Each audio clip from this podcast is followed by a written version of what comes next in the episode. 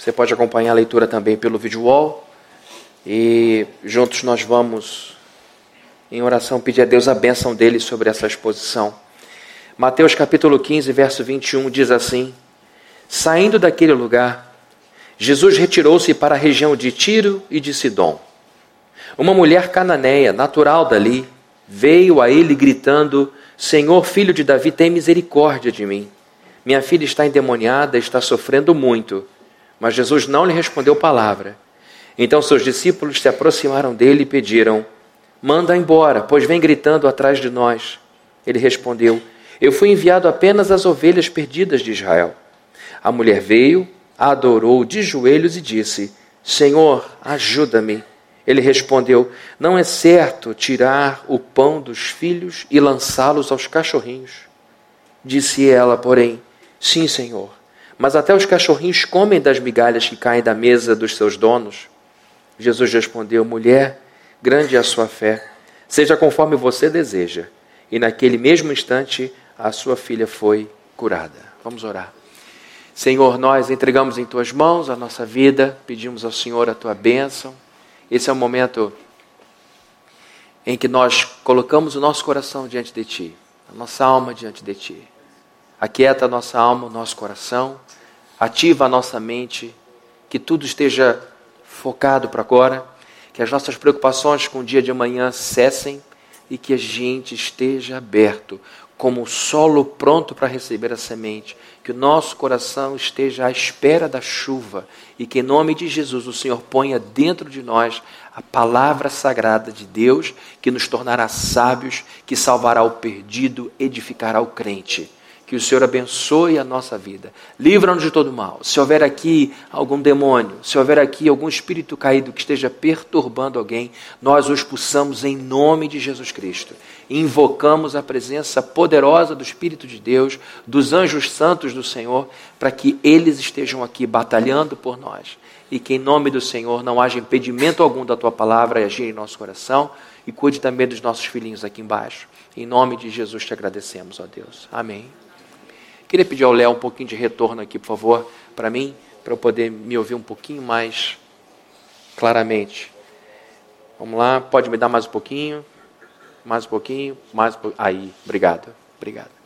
Queridos, como a gente já falou aqui rapidamente, hoje é o Dia Internacional da Mulher é, e eu gostaria de expressar nosso amor por vocês todas, que têm feito a diferença. Nós temos muitas mulheres assumindo ministérios importantíssimos aqui da igreja temos mulheres é, que estão na base, na estrutura dessa igreja, a gente tem muito orgulho disso. E eu queria usar um texto em que uma mulher estivesse no centro da passagem. Eu queria aproveitar essa manhã e a ocasião do dia para escolher aqui uma pessoa que nos servisse de exemplo, para que mais uma mulher nos ensinasse como nós podemos aprender com Jesus Cristo. Eu escolhi essa mulher cananeia, essa mulher que aparece aqui no texto, em que Jesus se mostra de uma forma muito diferente da que ele está habituado a se mostrar. A passagem se dá numa região diferente daquela que Jesus costumava circular. Jesus vai para uma região chamada de Tiro e Sidom, uma região em que essas cidades são colocadas aqui e trazem à tona um passado muito difícil. As cidades de Tiro e Sidom têm, sempre tiveram com Israel uma relação muito belicosa, muito difícil. E essa região começou a ser ocupada no ano 3000 antes de Cristo. Estamos falando de uma região habitada há muitos anos. E esse povo que foi para lá eram viajantes, eram pessoas viajantes que vinham do Golfo Pérsico. E por ali foram se estabelecendo e aquele ou aquele território ocupado pelo povo fenício é, no tempo do Antigo Testamento foi chamado pelo povo de Israel de Canaã. Essa região que pegava Líbano, uma parte da Síria e próprio Israel. Quando o Senhor traz Moisés e leva Moisés para Canaã, é para esse território ocupado por esses povos, pelos fenícios. E as cidades de Tiro e Sidom se formaram ali como grandes opositoras da obra de Deus ou do povo de Deus. Então, Tiro e Sidom, desde o início da história com o retorno do povo de Deus para o Egito, foi uma história muito conturbada, muito difícil. E Sidom era a cidade, fortaleza mais importante dos cananeus. Então nós estamos falando de um povo que viveu no cenário do Antigo Testamento por toda a sua extensão praticamente. Jesus Cristo, inclusive, menciona Tiro e Sidom quando fala de juízo vindouro e diz que, e diz que haverá mais rigor para Tiro e Sidom do que para Sodoma e Gomorra. E a gente lembra de Sodoma e Gomorra como sendo cidades que nos fazem pensar no que é de pior em termos de sociedade humana. Então, quando a Bíblia fala de Tiro e Sidom, está falando de cidades que provocavam muito a ira de Deus. Era um povo que, com certeza, atingia em cheio os valores de Deus. A religiosidade fenícia era muito diferente da religiosidade de Israel. Aliás, a religiosidade de Israel era diferente de tudo, porque no meio de muito politeísmo era a única religião que pregava um só Deus. Então, esse monoteísmo é, de Israel era diferente por si. Porém, os deuses fenícios foram muito criticados por dois grandes homens de Deus, Elias e Isaías. Esses profetas tiveram sérios problemas com falsos profetas, principalmente Elias, com falsos profetas da religião fenícia. E, por exemplo, o mais famoso de todos os deuses fenícios era Baal. E a gente sabe do problema que Elias teve com os profetas de Baal a gente sabe o morticínio que foi por conta dessa idolatria em Israel, quando Acabe era rei em Israel, casado com uma mulher horrorosa, não fisicamente, mas horrorosa no seu perfil, porque era uma pessoa sem nenhum compromisso com Deus, pelo contrário, uma, uma pessoa de alma vil e que ajudava muito a piorar o cenário da tribo do norte, do reino do norte. E Elias teve muitos problemas com Jezabel e com o rei Acabe. Então temos também Astarote ou Astarte, que era um deus que exigia a morte de primogênitos. Eram deuses que provocavam ira no coração de Deus e que por muito tempo invadiram o território do povo de Israel, principalmente o reino do norte, que foi um reino que desde o seu início começou errado. Na verdade, a maioria das coisas na vida, quando começam de forma errada, tendem a ir de forma errada. E o reino do norte começou como um levante e a capital, Samaria, se tornou uma capital espiritual artificial e dali para frente é uma sequência de reis ruins é, no território de Israel. Então vemos aqui deuses como Baal, Astarte ou Astarote, Adonis, Tamuz, Melcarte, eram deuses que iam na direção oposta ao Deus de Israel. E aqui está esta mulher com esta bagagem. A mulher cananeia é esta mulher com toda essa espiritualidade, com toda essa ética e com toda essa história de oposição ao povo hebreu. Ela não gostava do povo hebreu, pelo menos era o que se ensinava naquela época. Havia muita diferença entre os moradores de Tiro e Sidom e o povo hebreu. E Jesus é do povo hebreu. E agora Jesus passa pela região dela e ela, em desespero, procura a ajuda de um hebreu, a ajuda de um judeu, de um filho de Judá. E agora Jesus Cristo passa pela região dela e encontra-se com ela num estado de desespero por causa de uma filha. Ela disse: A minha filha está mal a minha filha sofre de um problema espiritual. A minha filha está terrivelmente endemoniada. E nesse momento, Jesus Cristo age de um jeito estranhíssimo. Porque acabamos de ler aqui que Jesus, a princípio, se faz de surdo. Jesus vai andando por aquela região e a mulher, sabendo das capacidades de Jesus Cristo, corre em desespero na direção dele. E essa mulher teve que lidar primeiro com o terrível sofrimento de sua filha. Antes dela encontrar Jesus e sofrer um pouco com a indiferença de Jesus, ela teve que lidar com uma filha doente, com uma filha com um problema. Uma filha com um problema de ordem espiritual. Os médicos não tinham o que fazer. As pessoas da ciência da época, por assim dizer, não tinham remédio para ela. Então, a primeira situação aqui que encontramos é a mulher em profunda agonia por causa de uma filha doente. E nós, pais, sabemos como é terrível ver filho doente, gravemente doente. Nós ficamos preocupados com o filho com febre, e quando aquela febre sobe mais um pouco, a gente fica muito preocupado. Quando o filho é internado, ficamos com o coração na mão. Então, nós, pais, sabemos o que essa nós que temos filhos sabemos o que é ficar em desespero por causa de um filho que nos assusta com alguma enfermidade. E a enfermidade dela, o problema dela, era de ordem espiritual. É muito ruim quando um médico diz: Nós não conseguimos ainda fechar o diagnóstico do problema do seu filho. Nós estamos tratando das coisas secundárias, nós estamos tratando dos desdobramentos, mas a gente não sabe exatamente qual é o problema do seu filho. Isso é desesperador.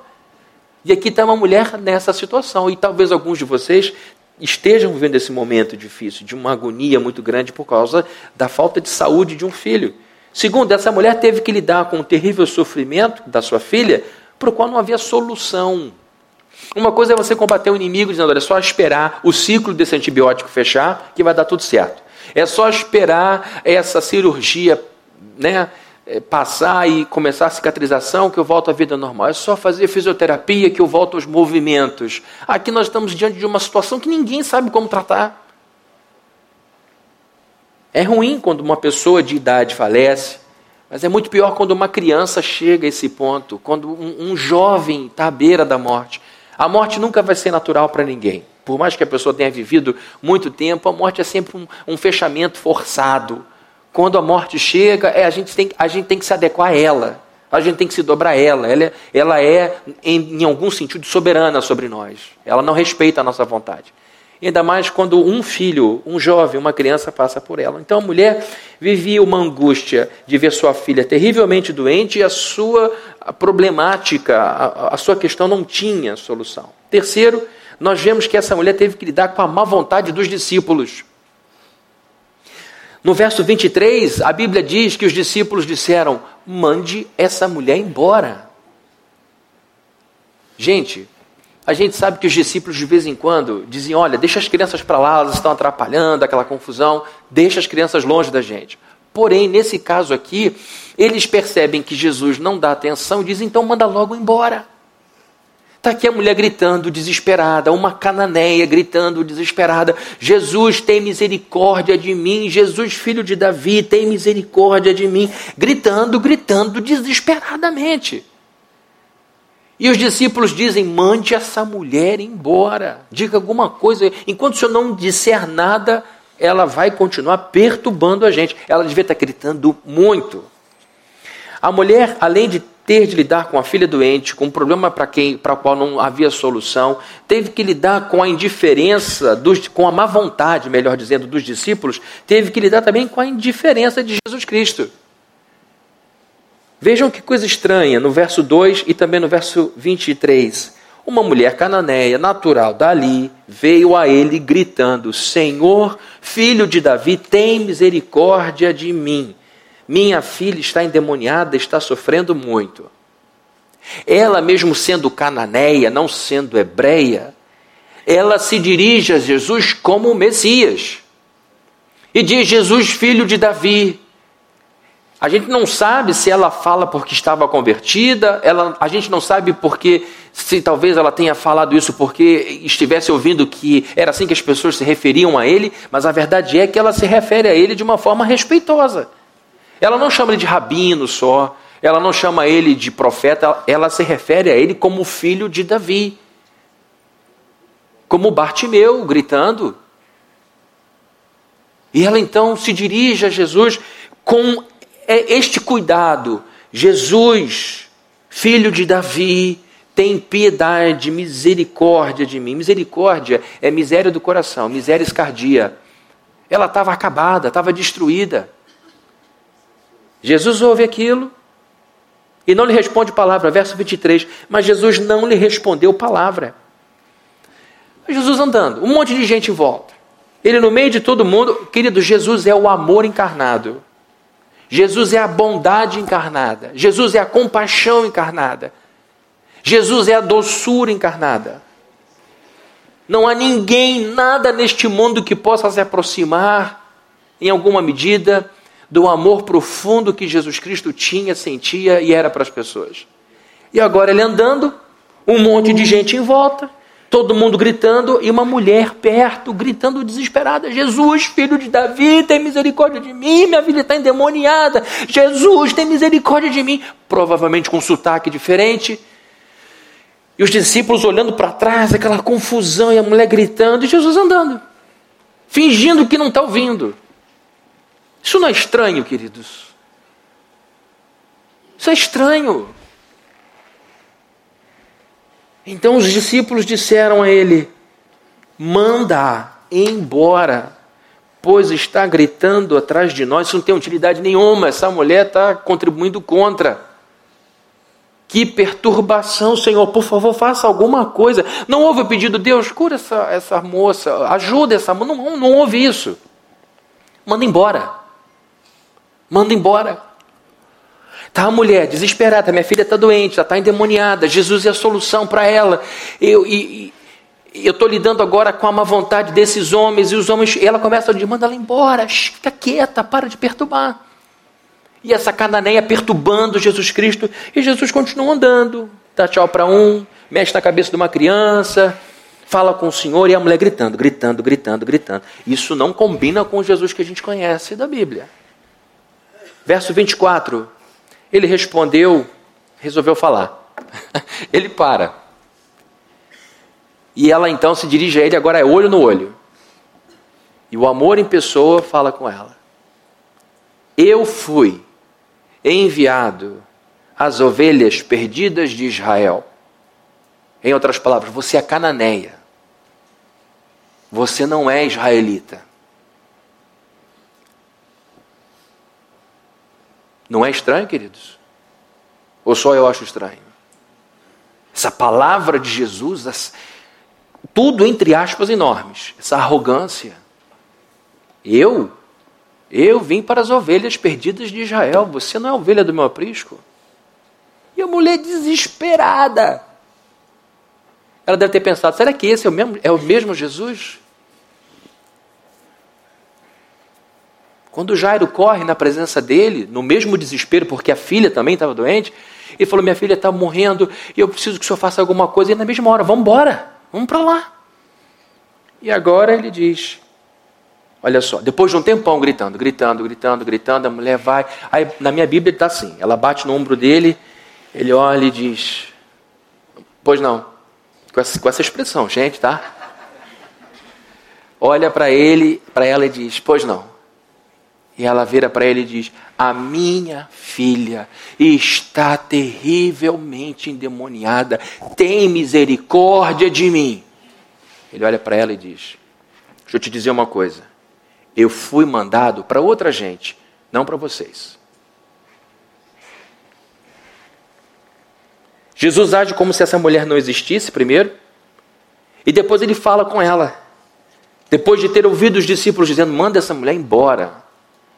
Manda essa mulher sumir daqui. Isso parece não ter nada a ver com o que ele disse uma vez: Venham a mim todos vocês que estão cansados, sobrecarregados, e eu vos aliviarei. Ele está piorando a situação dela. Jesus está piorando a situação dela. Primeiro com indiferença, com silêncio. O tic-tac do relógio dela é muito mais rápido que o nosso aqui agora. Emergência. É desespero. Uma vez a minha filha quase morreu com edema de glote, de madrugada, dizendo eu vou morrer, gritando com sete anos de idade, seis anos de idade, não sei. E eu pego no colo, corro e saio pelo meu prédio como um louco. Se o portão da garagem não tivesse aberto, eu ia quebrar o portão todo. Eu não parei em sinal nenhum.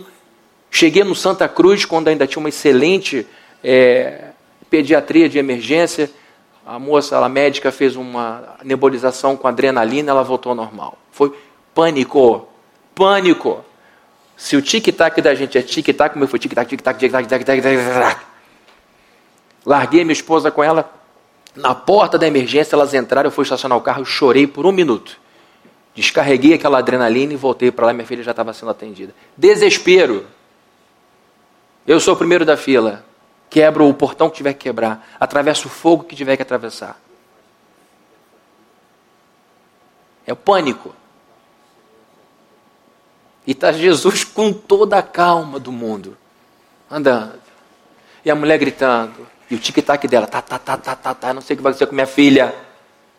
Lembra do sujeito que era endemoniado, cujo pai foi aos discípulos e os discípulos não podiam fazer nada? E ele disse: Os teus discípulos não puderam me ajudar. Ora, meu filho se joga no fogo, ora, meu filho se joga na água, tentando se matar.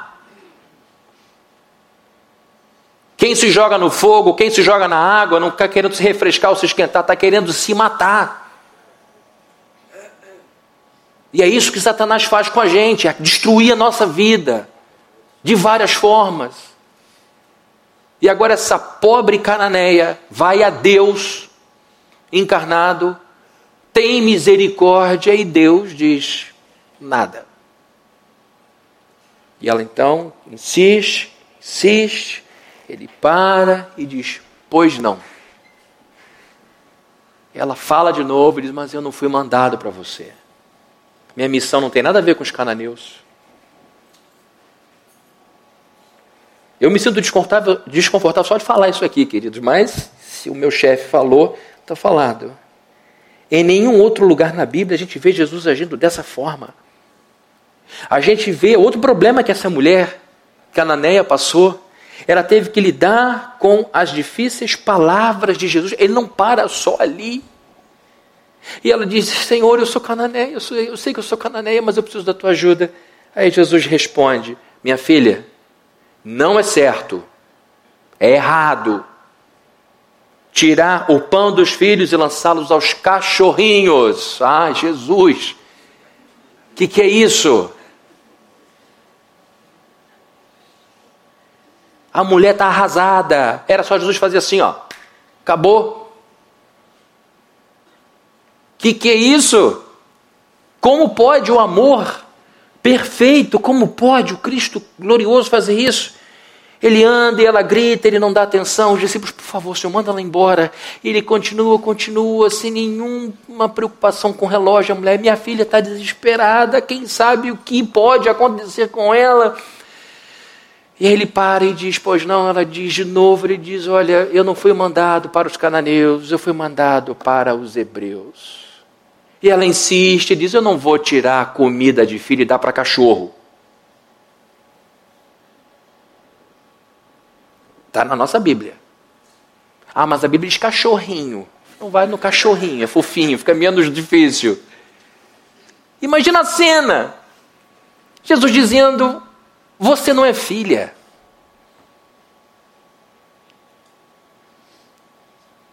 Pelo contrário, você é um animalzinho. Porque se a gente for pensar, os hebreus são os filhos que estão comendo pão e as migalhas são destinadas a ela. Falou, então, ele não chamou ela de cachorrinho. Foi ela que disse, mas até os cachorrinhos, na verdade ele falou, na verdade os cachorrinhos comem das migalhas que caem. Queridos, ela vai sendo esmagada, vai sendo esmagada, vai sendo esmagada, vai sendo esmagada. E Jesus Cristo ali, naquele diálogo estranhíssimo. Imagine você na pele dela. Imagine você na pele dessa mulher. Talvez você dissesse: chega. Messias, coisa nenhuma. Isso é demais. Uma pessoa no meu estado ser tratada dessa forma por um rabino. Muitos diriam isso. Muito, talvez disséssemos coisa pior. Jesus está agindo de uma forma tão diferente da forma como ele costumava agir em outras situações, que para nós é difícil engolir essa história, mas a gente sabe qual é o final dela. Essa mulher poderia ter dito: chega, chega, nenhuma pessoa merece isso. De fato, os hebreus não prestam. Aqui está a prova. Fui diante de um rabino que me tratou dessa maneira. Vou embora e viver minha vida e largar para trás esse sujeito. Mas não foi assim que ela agiu. A resposta dela, no verso 27, sim, Senhor, mas até os cachorrinhos comem das migalhas que caem da mesa dos seus donos. Essa mulher manteve o respeito por Jesus.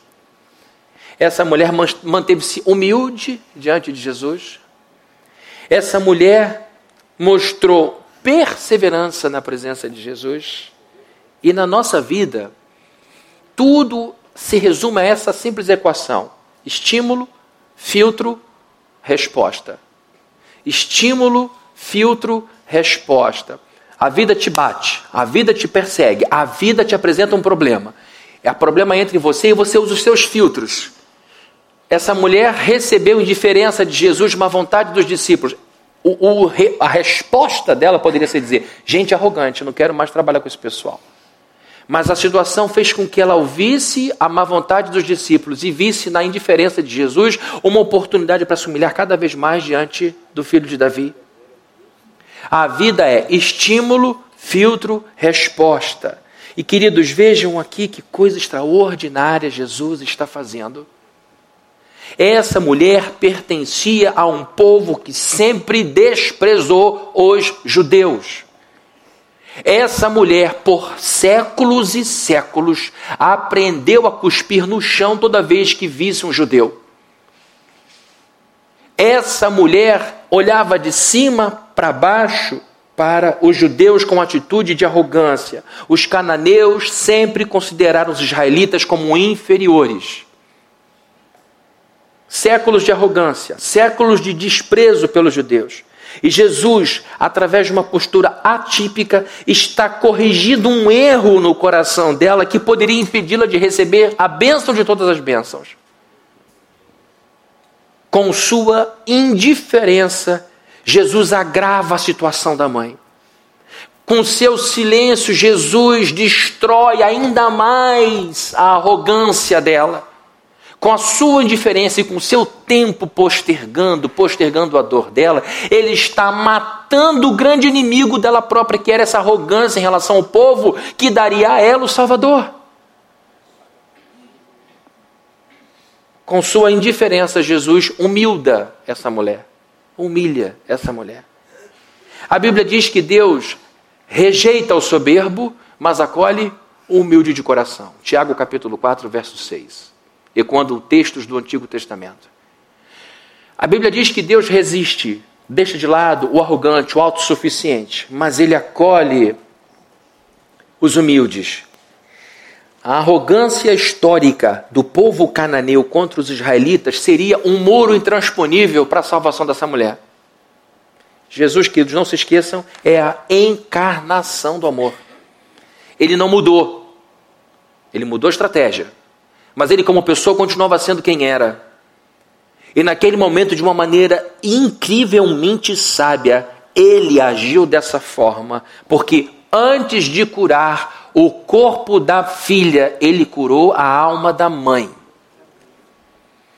O que ele está querendo dizer para essa moça é o seguinte: você, em primeiro lugar, precisa de cura. Em primeiro lugar, meu amor vai se dirigir a você, minha filha, cananeia. Quando Jesus vai humilhando essa mulher, ele está subjugando anos e anos e anos de inimizade. Ele está destruindo anos e anos de erro teológico. Ele está destruindo anos e anos e anos de idolatria. Ele está destruindo tudo de ruim que aquela mulher tinha que poderia impedi-la de entrar no céu. A sua arrogância, porque a Bíblia diz que Deus resiste ao soberbo, mas acolhe o humilde. E agora ela está se humilhando diante da segunda pessoa da Trindade. A gente sabe que o remédio é mais forte quando a doença é mais grave. A gente sabe que a dor é maior quando o tratamento é mais profundo. Uma coisa é uma dor de cabeça, uma coisa é um tumor no cérebro. Jesus está curando um tumor na alma dessa mulher. E por isso tanta dureza, tanta indiferença, por isso tanta estranheza quando a gente lê um texto desse. E por isso tanto amor. Porque para perdoar um grande pecado tem que amar demais. Estou certo ou estou errado? Perdoar um beliscãozinho é uma coisa, perdoar 30 tapas no rosto é outra. Eu vou precisar de mais amor por aquela pessoa para perdoá-la de 30 agressões. Aqui está Jesus perdoando milênios de arrogância. Aqui está Jesus Cristo dizendo: Querida, você pecou muito, mas saiba, eu te amei muito mais do que seus pecados. Então entendam: Jesus não está sendo outro Jesus, ele está sendo o Jesus sábio, como ninguém consegue entender como ninguém consegue abarcar. Antes de curar a filha, ele curou a mãe. São duas mulheres na história, uma menina e uma mulher mais velha. As duas com doenças, mas uma sofreu de uma doença mais grave e não era a menina, era a mãe da menina. Porque com certeza, quando o Senhor fala, ah, sim, minha filha, que fé incrível, vai seja feito como você quis. Imagina a cena: Jesus está andando e aquela gritaria, e aquela confusão, eu disse, pelo amor de Deus, faça alguma coisa. Eu, eu, aí alguém diz, eu falei para não vir para Tiro esse dom aqui, a confusão. O que, que vai acontecer? Jesus andando, e gritaria, ele para e diz, pois não. me ajuda. Eu falei, olha, eu não vim para vocês, você é cananeia, eu vim para os hebreus. Ela, mas, Senhor, falou, olha, não é certo dar comida de filho para cachorro. Mas, mas, Senhor, aí ela se ajoelha, cai no chão. Aí acabam as forças. A ideia do joelho é rendição. E ela lá de baixo diz: Senhor, até cachorro se aproveita. Aí Jesus para tudo diz: Pronto. Ele se abaixa, levanta, ela e diz: Chegou no ponto que eu queria. Parabéns. Era o que eu queria ouvir de você. Eu estou com meu coração explodindo de amor por você. Mas você precisava chegar num ponto para daqui subir muito. E agora, você curada vai ver sua filha curada. E vai falar do amor que eu tive por você para ela. E aí começa a história de salvação numa região que ninguém amava. Porque se for para tratar no olho por olho, dente por dente, ninguém vai salvar mais ninguém. Com essa história espetacular, a gente aprende que Jesus é surpreendente. Isso é maravilhoso, porque ele não cabe numa caixinha. Jesus curou muita gente. Houve muita gente curada por Jesus. Gente curada pelo toque de Jesus. Gente curada pela palavra de Jesus. Gente curada pela saliva de Jesus. E gente curada pela indiferença de Jesus. Porque o que curou essa mulher foi a indiferença dele. Essa mulher incrível nos ensina. Olhem para mim, estou terminando a introdução. Essa história ensina para mim, para você, para todos nós, que Jesus cura se, quando e do jeito que Ele quiser. Ele é o Rei dos Reis. Não tentem emparedar Jesus Cristo. Tenta emparedar um leão para você ver o que vai acontecer. Tenta colocar um leão no canto. Não tentem encurralar Jesus com Bíblia, dizendo: está escrito aqui, o senhor tem mais a que me dar. Não é essa a postura. É o Senhor, tem misericórdia de mim. Tem piedade de mim. Porque eu não sou nem um cão para ser digno de alguma coisa. Jesus é soberano, ele cura si, ele cura quem, quando e do jeito que Ele quiser. Se você está à espera de um milagre de Jesus Cristo e Ele está indiferente, Ele ainda não te atendeu, ou falou coisas que não entraram muito bem no seu coração, minha dica: permaneça perto dele. Siga os passos dele. Mantenha os olhos nele e espere por ele, mantenha o respeito por ele, obedeça aos comandos dele, se agrade por estar perto dele e você verá em algum momento ele dizendo: Vai e seja feito como você quer. É a hora dele que bate com a sua hora. E olha, queridos, na, na, na vida espiritual é quanto mais embaixo a gente estiver, mais perto de Deus a gente está. Quanto mais na raiz a gente vai, quanto mais para perto do pé de Deus a gente vai, mais no alto a gente está. É assim, é assim, porque Ele continua sendo Deus e será Deus para sempre. Amém? Vamos orar? Senhor, nesse dia que nós escolhemos para celebrar a importância das mulheres, nós encontramos nessa mulher uma referência para a nossa vida nós te pedimos em nome do teu filho que a tua mão poderosa esteja sobre nós e que nós entendamos que o Senhor cura se, quem, quando e do jeito que o Senhor quiser. Nós queremos simplesmente ficar próximos de ti, na postura desta cananeia, porque na verdade, Deus, nós todos aqui somos cananeus por nascimento. Nós todos aqui somos idólatras por nascimento. Nós todos aqui te aborrecemos por natureza. Nós não somos dignos de sermos chamados teus filhos. Estávamos mortos em nossos delitos e pecados. E o Senhor nos transportou, nos retirou do império das trevas e nos plantou no reino do Filho do seu amor. Tudo porque o Senhor é misericordioso, porque o Senhor é gracioso. Então, em nome de Jesus, que a tua igreja continue em obediência a ti. Que o teu povo se coloque no lugar dessa mulher cananeia. E que a gente diga: se chega pão à nossa mesa, é porque o Senhor tem misericórdia, é porque o Senhor é bom.